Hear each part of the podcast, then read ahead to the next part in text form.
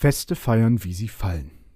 Man soll die Feste feiern, wie sie fallen, pflegte Großtante Anna-Greta immer zu sagen. Wer feiern möchte, findet immer einen Grund, es auch wirklich zu tun. Das klang vielversprechend und lockend. Wann? fragte ich, und Lena wollte unbedingt wissen, wie es sich anfühlt, wenn Feste fallen. Hm, dass du aber auch immer alles wörtlich nehmen musst. Die Großtante lachte. Jeder Tag kann ein Festtag sein.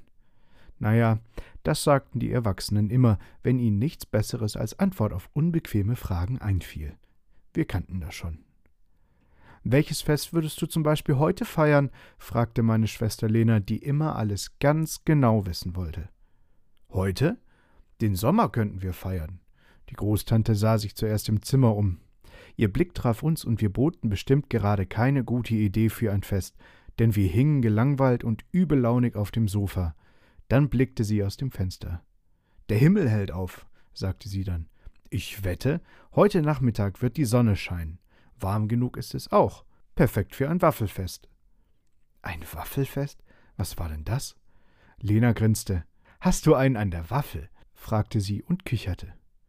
Da musste ich auch lachen, denn jeder in der Familie wusste, dass Tante Anna-Greta anders tickte und sich wenig aus Regeln und Gesetzen und all dem Zeugs, was man so tut, machte. Das war toll, und deshalb war sie auch unsere liebste Lieblingstante, die wir immer besucht, wenn wir Zeit oder Langeweile hatten. Sie wohnte am Dorfrand bei den Weinbergen in einem kleinen Haus, das einmal ein Bauernhaus gewesen war und das wir heimlich Anna-Gretas Bullerbü nannten. So war es nämlich dort wie in Bullabü. Also fast wie dort. Und wir fanden das toll. Und Waffelfest klang auch toll. Auf dem Dachboden habe ich neulich beim Ausmisten drei alte Waffeleisen gefunden, sagte Tante Anna-Greta da. Ich glaube, die Leute, die hier einmal gelebt haben, waren große Waffelfreunde. Und damit backen wir nun Waffeln? Ich wollte gleich auf den Dachboden sausen und die Waffeleisen holen. Ich liebte nämlich alles, was alt und von früher war, sehr. Au ja, rief Lena, und ich gehe zu Oma Wagner und ihren Hühnern und hole alle Eier, die sie übrig hat. Vielleicht hat sie Lust, mit uns zu feiern. Prima, Großtante Anna-Greta lächelte. Großtante Anna-Greta lächelte. Ich sehe schon, ihr versteht, was mit Festen aus heiterem Himmel gemeint ist. Das sind die schönsten Feste, stimmte ich ihr zu und überlegte gleich, wen wir noch ganz so aus heiterem Himmel einladen könnten. Wir hatten dann auch noch viele Ideen, und am Abend saßen viele Leute aus dem Dorf und auch Leute, die zufällig vorbeigekommen waren, im Vorgarten und draußen auf der Bank vor dem Gartenzaun und futterten Waffeln mit Frühlingskräutern.